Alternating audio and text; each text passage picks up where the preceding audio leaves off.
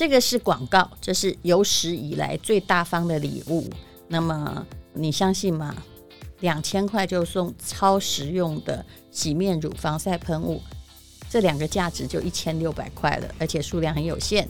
那么年龄是藏不了的，只有比原来的年龄大几岁或小几岁。那我们人到中老年哈，我现在还不太承认老年哈，只是要拒绝那个大几岁。那什么样会大几岁呢？也就是说，如果你有白头发，就会被认为是大叔，虽然你是少年白。那女性呢？如果你还不到年纪很大很大，有了白头发，看起来呢就是比较憔悴，自己也看自己很奇怪。但是我很早就不拔白头发了，因为是拔不完的。白头发是智慧的象征，不过我们也很希望把它消灭掉啊。那么染发剂要百分之百完全天然，又要上色均匀，请相信那都是诈骗的广告。那基本上呢，染发剂要达到我们要求的政府要求的标准的呃化学药剂之下，这个就很好了。那么。要诚实面对染发剂，如果想把你染好，不可能真的去从指甲花里面、自然植物里面去把它的让你变黑的元素取出来，那是不可能的。但是其实每个都这样乱写，他们只要写天然材质，其实意思是说有加天然材质，不是全部天然。那么这个染发剂呢，是由我的学弟台大土木研究所毕业第一名。他所创业的，创业十多年都是台湾制的，然后已经卖了上亿包的染发剂，把化学元素降到了最低，比台湾最标准的严格还低，就算沾到头皮也不会刺痛。但是你不要很认真的故意去沾到自己哈，把脸染成那个包疹哈，包公就好了。那他的东西没有办法上架，为什么？因为他十包啊，染一次不到五十块钱呐。人家染一次，通常那一整盒卖四百，那其实他就是把十次的分量集中在一整盒，不做任何虚华的东西，比如有的里面还加上手套啊、哈说明书啊，还有梳子啊，没有，它就是很简单能够用的，染十次大概才五百块，那加上今天买两千有送一千六的赠品，总共也只有。二十四小时，请大家把握机会，请看资讯栏的连接，或者上吴淡如的 FB，已经在我们的 FB 上呃独家销售了两年，台湾制品通过了 HACCP 还有 ISO，请大家放心。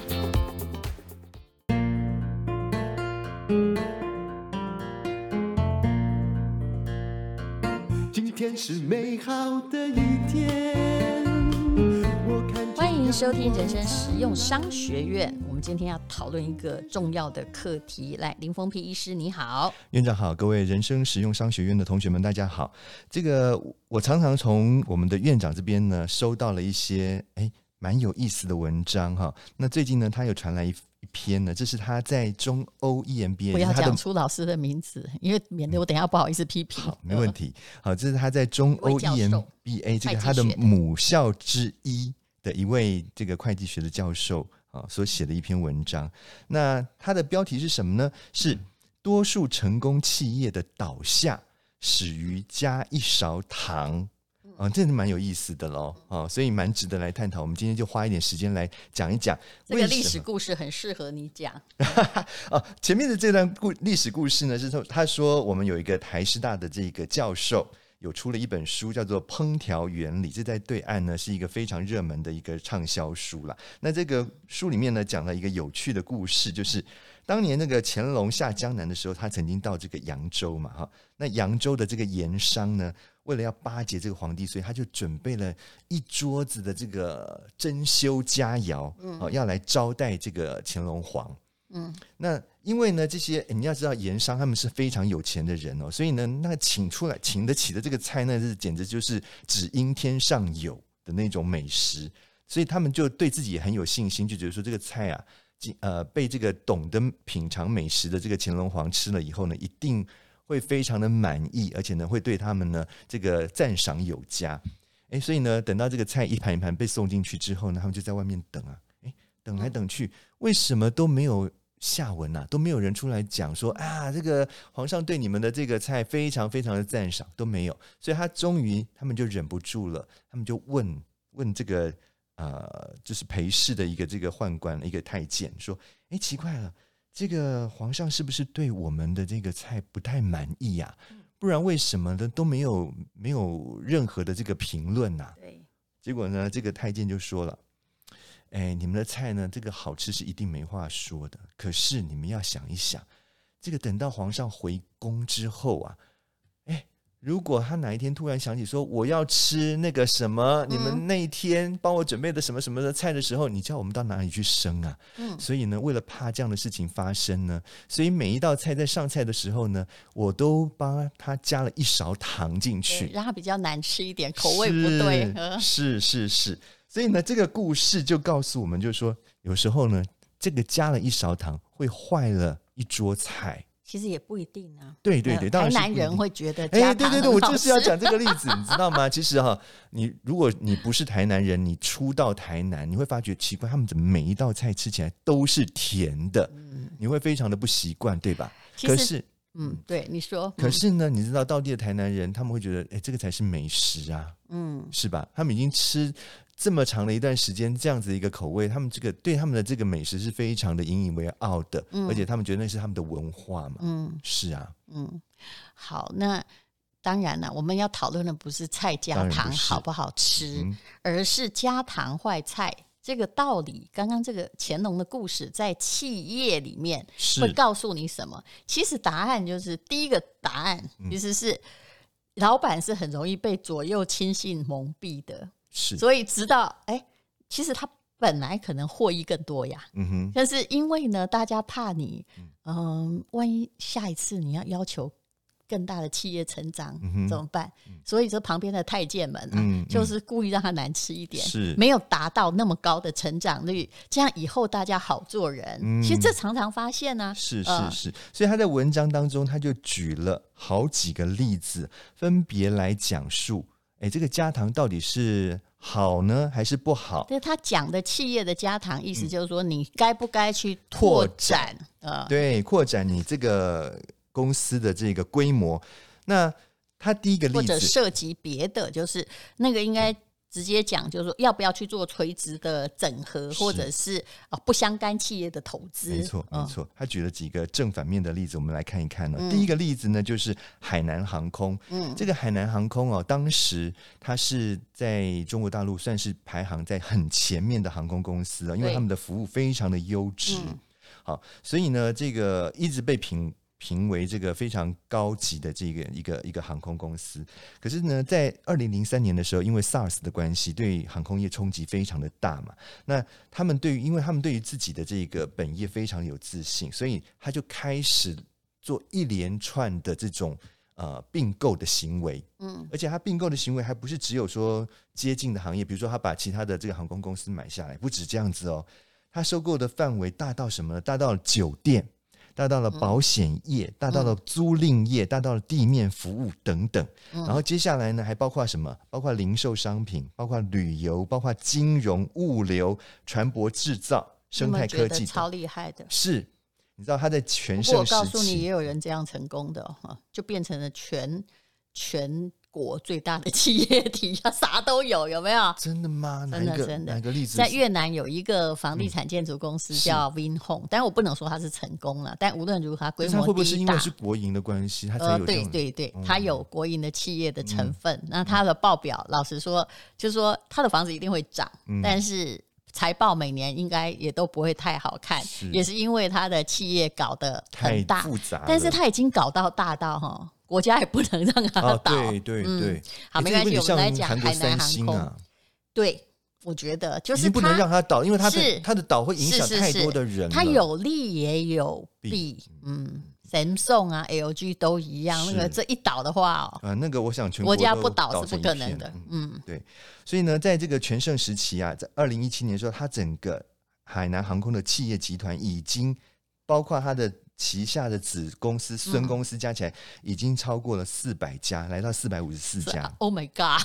可能很夸张哎。我我相信那个，哎，我去查 Google 了一下，其实还这个数字还保守哦。啊，他子子孙孙的公司可能有超过两千家，有可能。然后那个 CEO 等那个所有的子公司的 CEO 一起来开会的时候，他真的不可能记得谁是谁。一定的啊。嗯然后其中包只是单纯的海外公司就已经到四十五家，对，所以呢，后来你知道呢，他在今年的一月份的时候，宣布破产。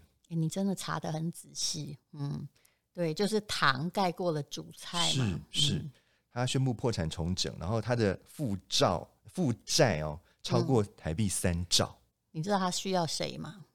他需要稻盛和夫啊。当时的日航，日航你记不记得是也是这样啊？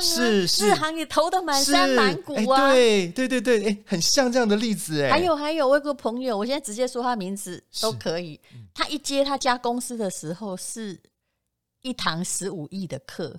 希望他不要听到这一集。不过 OK，他讲过陶陶传正先生、啊、是哦，他老板他爸爸以前就是很大的建设公司，还有的还有各子公司老板。然后他本来很开心的不要接班，对，就是他七哥是后来他自己创的，他自己创的。他他爸爸人很好，但是就是就是什么都好，嗯，然后。当时因为台湾前烟脚木，台湾也在经济成长期，嗯、他等于就是有办法他就投，嗯、结果等他回去收的时候，就是骨牌效应，连这个倒那个倒，是啊，大家跟着倒。他等他开始接班的时候，本来是开心的，你知道吗？嗯嗯、就开心的唱唱歌就算了。一接班的时候，家里又只有他一个孩子，一接班十五亿，哎，负十五亿，哎，那是什么时代？你看，太可怕了！陶爸年轻的时候十五亿，那他也简很不简单呢。他居然可以把这个 对，所以他开始裁公司啊，就很多的洞你一定要裁掉。跟海南像不像？其实日航也是这样。稻盛和夫去，你不要以为他用他的什么仁者治天下，没有，先把那个漏水的洞先堵起来。嗯，是。欸、不过，人家这个海南航空目前并没有找到任何类似像稻盛和夫或者是我们陶爸 这样子的人才去接管它哦，所以国家让他倒了吗？呃，他他一定有国营股份了。对对对，所以他现在的那个航运可能还是在正常的营运之中，但是他的亏损显然太大，那个真的不是一般人能有办法去收拾。四百五十几家就是直接。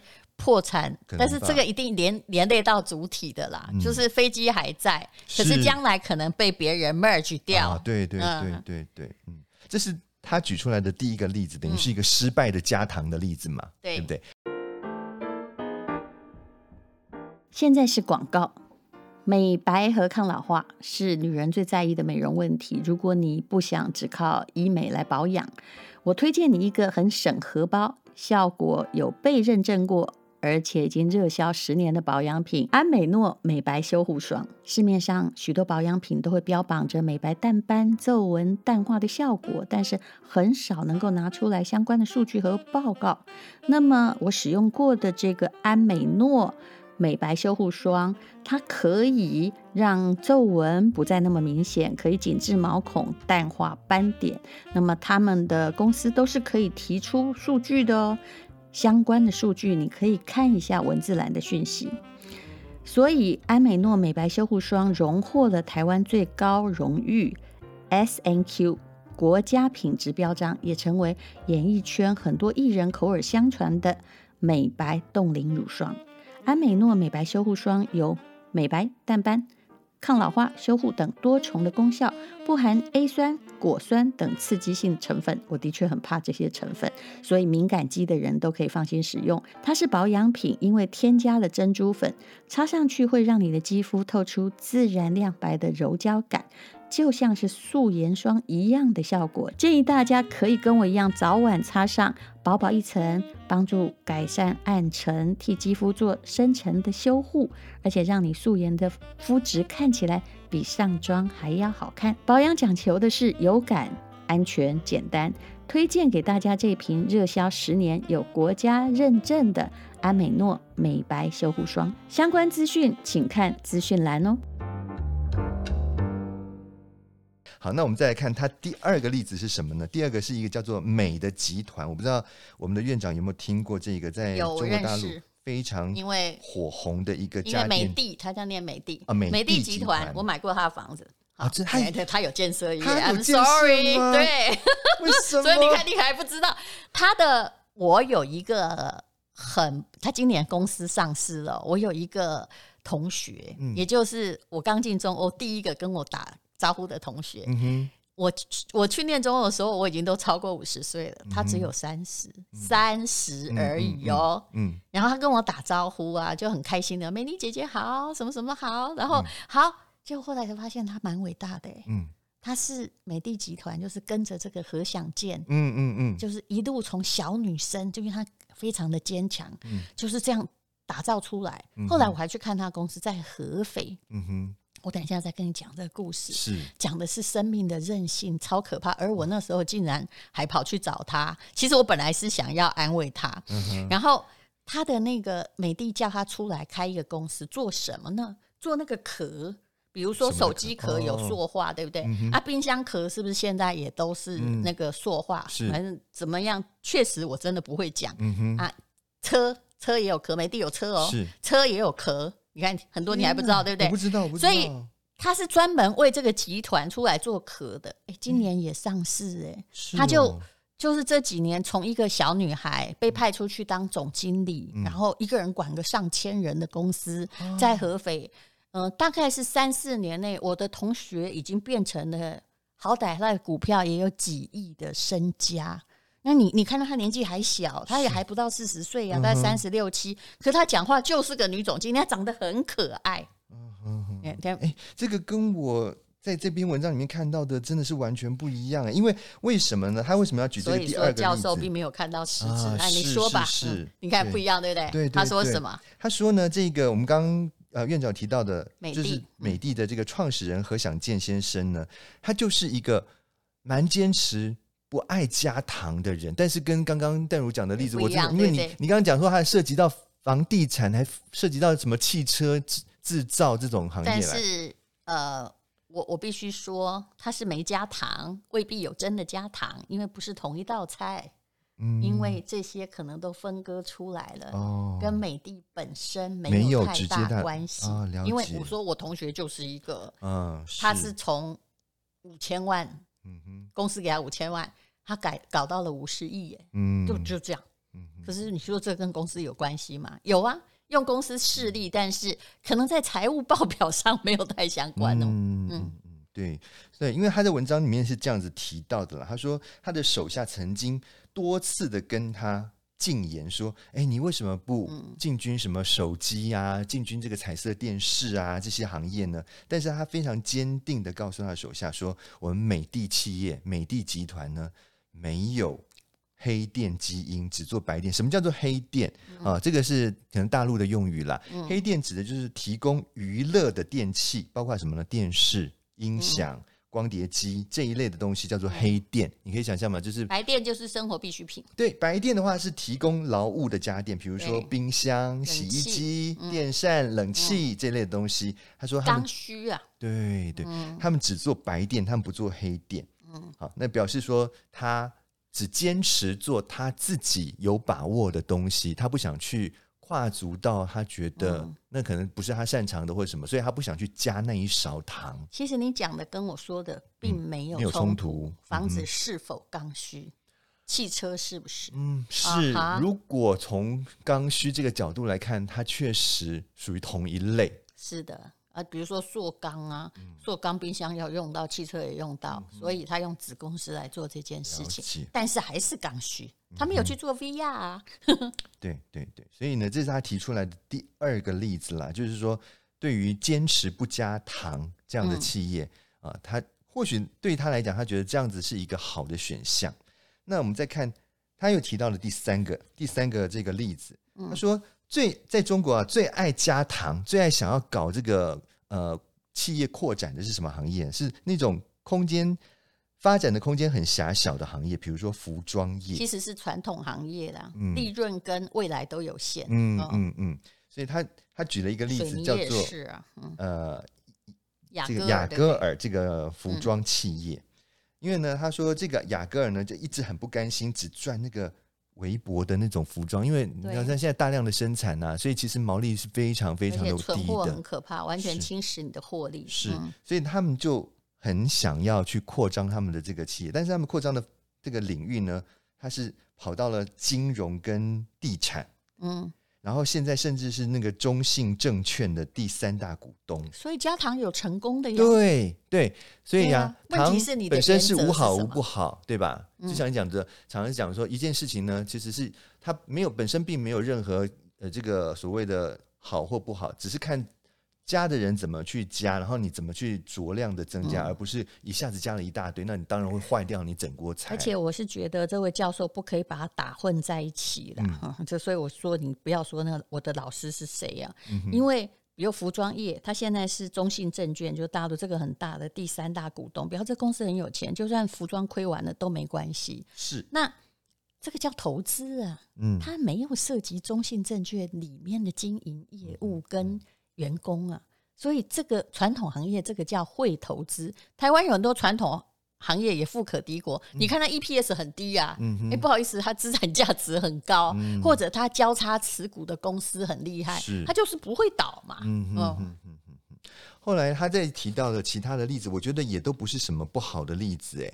像他后面又提到一个麦当劳的例子，嗯、他说麦当劳本来是做快餐的，大家都知道嘛？汉堡对不对？嗯，那个什么薯条这些的，他的咖啡不过是附加的饮品，但是呢，这个麦当劳在咖啡上面呢，它显然是琢磨蛮深的，就是 Mike Cafe 嘛，在大陆做的不错了，在台湾我是觉得普通，嗯，哎，当然不能跟，当不跟我们院长自己的咖啡相提并论，不是我说那个规模和受欢迎程度，嗯哼哼哼。所以呢，这也算是一个还蛮成功的例子啊。他他算是，哎，不过他算是一个，并没有跨行太多啦，还是在他的领域里面。所以我说这不能一概而论啊。对麦当劳把咖啡做好是应该的，嗯，不然原来那样能喝嘛？那他想用麦克咖啡，他想要把咖啡卖贵，那他就可以用这个子品牌，嗯，从同时他承袭了母品牌的光圈，是，呃，但是呢，他在改。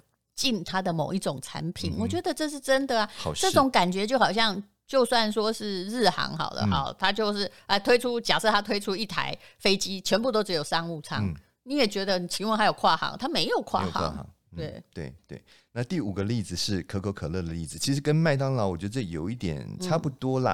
啊、嗯，因为我们知道可口可乐它本来就是卖一些饮料嘛，包括什么。呃，可乐啦，或者是一些果汁汽水等等的东西，或者是矿泉水之类。那他现在呢，要跨足卖什么？卖酒，嗯、其实也是饮料了。对对，气泡苏打酒，它也是饮料类的啦。所以其实也算是呃，在本业之内的一个扩张啦。那他后面是提到说，他认为，哎，可口可乐这样的做法其实也是一个有可能会成功的一个典型。好，既然提到酒，酒后不开车，开车不喝酒，未成年请勿饮酒，未满十八岁绝对不能饮酒哦，哈。对，我告诉你，万一哦，不然我会被小人所告。所以我们要请这个我们的院长来分析一下，就是说你在。经营一个企业，你决决定你要加糖或不加糖的关键点在什么地方？然后你如果要加糖成功的话，要有什么样的因素才比较容易成功？用我这位老师的话，我一直觉得他没有下结论。他举的例子很好，他是说哈，就是这个呃大公司如果要加糖成功，其实我的结论跟他不一样。嗯、他的意思是说哦，体量大，比如麦当劳很大，不管你糖加的好不好，都不会拖垮大盘。是，当然这个是重要的，嗯、因为他是会计学教授。如果你有投资了四百五十四 家以上的公司，你不想拖垮你的主公司，只要其中几家倒，不可能嘛？嗯、因为你那个主公司的营业额哈，嗯、就是可能几家倒了，你就你主公司就再见了嘛。那他说，第二个就是加糖前要做好功课，确保糖能够提升口味，而不是败坏这个风味。嗯、这也讲得很容易啦，嗯、对。但其实我是觉得可以仔细讲。刚刚你讲了五个例子，对不对？嗯、好，麦麦当劳。做麦克咖啡是不是加糖？嗯、不是嘛？他是在改良它的竞争力，嗯、然后企图把他的东西啊、呃、服务再高端化一点点啊、嗯呃，提供不是只有一个素食店，他、嗯、想要试试看，而且这个量体一定没有母公司大，嗯。啊、呃，所以它是 OK 的。嗯、那你说刚刚有一个服装产业，它是中信证券，就、嗯、是。大陆的最大股东。这是早期投资的很厉害，里面一定有人很会投资，嗯、这个跟本业没有关系。嗯、可是如果啊，我说真的，如果你里面哈有一个人真心是一个投资的理念正确，嗯、看清楚未来趋势，运气又好的话，是你其实是可以成功的。比如说，我也有很多投资啊，也有失败的，嗯、但是目前成功真的比较多了。不是我自夸，但我不能告诉你我投资了什么。嗯，可是那些东西我没有经营啊。嗯哼，比如说我投资 ETF，假设零零五六好了，随便讲，我就算买了呃一万一万张好了，嗯、我有经营吗？我没有经营权，它分散不了我的本业。那个算是，而那个我赔得起，对不对？假设，嗯，对，所以应该把这个东西要稍微厘清一下，是。投资的部分跟你有实际在做经营的部分不一样，对对对，要分开来讨论啦。对，对，其实刚刚那个雅戈尔，他除了就是说，你说他现在是中信证券的第三大股东，他那等于只是他的这个业外投资，嗯，但是他也有涉足金融，呃，房地产呢。是啊，那个应该不是不是只是一个好像投资者的角色，应该是他真的有设进去那个产业里面。是是，但是他应该用别的公司另外成立一个体系，就跟我朋友他在他其实跟美的家电是一样的嘛，但是他呃另外的成立一个公司，他成他败，其实老实说母公司是有他的持股，但是。它并不会影响到母公司哦，顶多就是母公司说好，我投资五成嘛。嗯，哎，本来你知道他刚开始拿五千万人民币也没太多嘛，嗯哼，倒了就算了，倒了就算了，对不对？哎，没想到他把它做成五十亿，嗯嗯，所以我跟你讲，这个女生真的是个厉害角色啊。她上次有跟中欧游学团来台北，然后马马马先生啊。来我们这里演讲，那个是他的偶像，哦、是，但是他一开头竟然就马上问马先生说：“你真的觉得你这八年做的好吗？” 怎么这么犀利啊？他说：“真的是他其实没有恶意，你知道吗？但他讲话，女手机你才三十几岁，长得漂漂亮，他讲话就这样啊。对对对”呃，好，那我们今天呃讲的哈，就是很重要，就是到底。企业要不要加糖？还有你的人生要不要加糖？哦，把自己当成一家公司来经营的话，其实我的意思说，你一定要投资啊，不应该死守着一个东西，你应该要有多元化的经营。但是无论如何，你的本业很重要，要顾要顾到斜杠不能拖垮本业。没错，没错。